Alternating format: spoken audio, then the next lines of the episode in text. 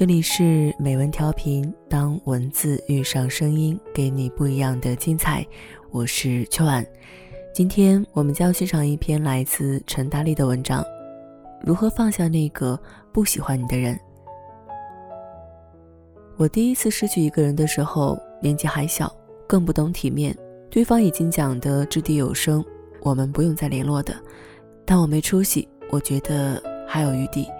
我就连出去跟朋友旅游。坐在大巴里闹闹嚷嚷的时候，也会忍不住把窗外的远山照下来发给他。我说我在丽江哦，他说嗯，不聊了哦，我在看书呢。朋友都劝我说，他这样的 playboy 有什么好喜欢的呢？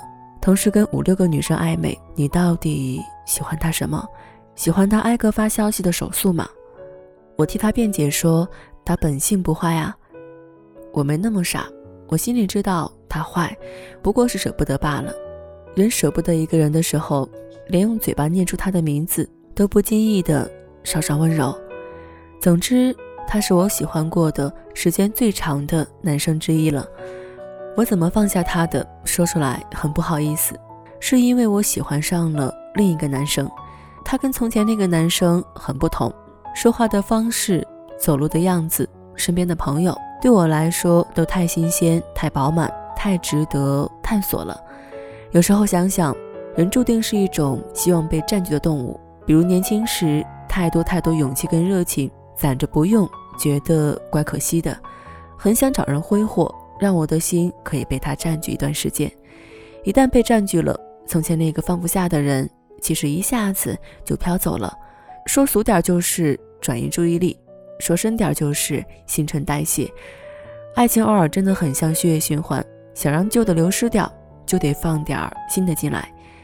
这是放下一个人的第一个方法，喜欢另一个人。我第二次失去一个人的时候，差不多刚开始写作，那时我比第一次冷静多了。我知道，既然人家放了话，对吧？我就算肝肠寸断，也该不再做任何打扰了。一个人听了三天的情歌之后，我开始埋头写我的小说。当我凭空构思一个又一个故事的时候，我觉得我给了自己救赎。我没怎么交朋友，度过了一段最孤独又最干净的时间。早早去图书馆占座，在五楼角落里坐几乎一整天，写好几千字。傍晚买一杯奶茶，在回去的路上一边吹风一边随便想想我还能写些什么主题。我学会了。要自己把自己抚慰好一点，当然心里还是空荡荡的。我最后怎么放下他的？是因为我写的那些故事在网上一篇接一篇的火了，我有了第一批读者，我有了稿费，我有了新认识的作家朋友，我的生活完全翻新了，所以他在我心里泛不起什么波澜了。这是放下一个人的第二个方法，让时间把你打磨得更好。第三次失去一个人的时候，情况似乎比前两次好一些。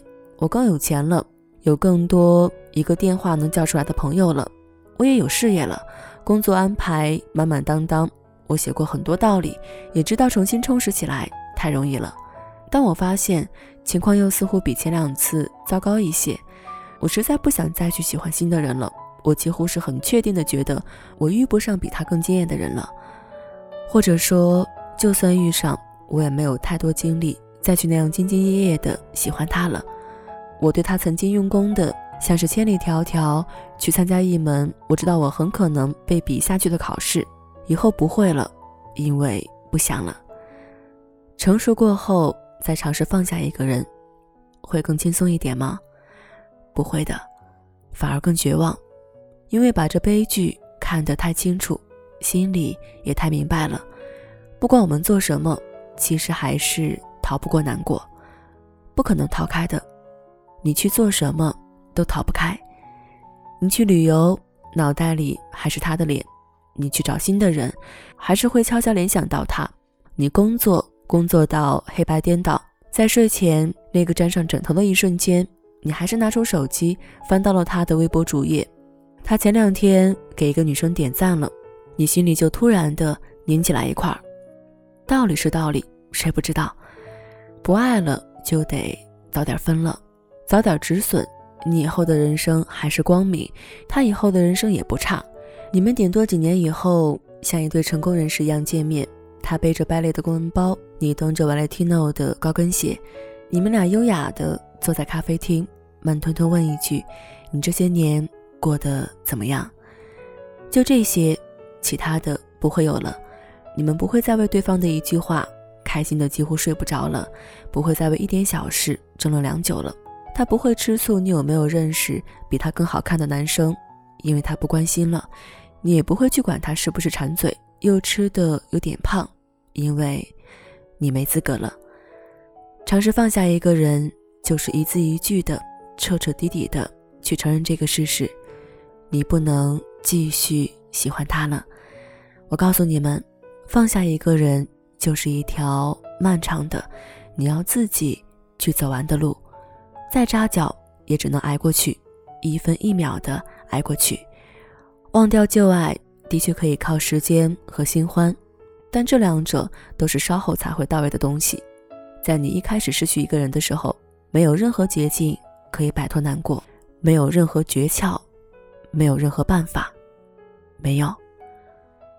但有一件很好的事，今天看朋友发的一条微博，他说一年前因为失去了一个人，一整夜一整夜的流泪。甚至吃饭吃到一半也要嚎啕大哭，感觉自己像被一块一块的打碎了。但一年后他已经没事了，每天一样挣钱、旅游、蹦迪，以及喜欢新的男生。他说自己好像不知不觉间已经把自己缝补好了。唉，我看的好感慨。谁没有过一个不可能的人呢？谁没觉得自己再也不会好起来过呢？但生活。还是要继续的。有句话我一直很喜欢，送给你们。我知道命运偏爱我，他就喜欢看我 KO 掉所有困难，浑身是血，一脸倔强的站起来的样子。祝你 KO 掉那些困难，走完那些觉得我再也不会好起来了的绝望时刻，然后真真切切的、漂漂亮亮的好起来。你做得到。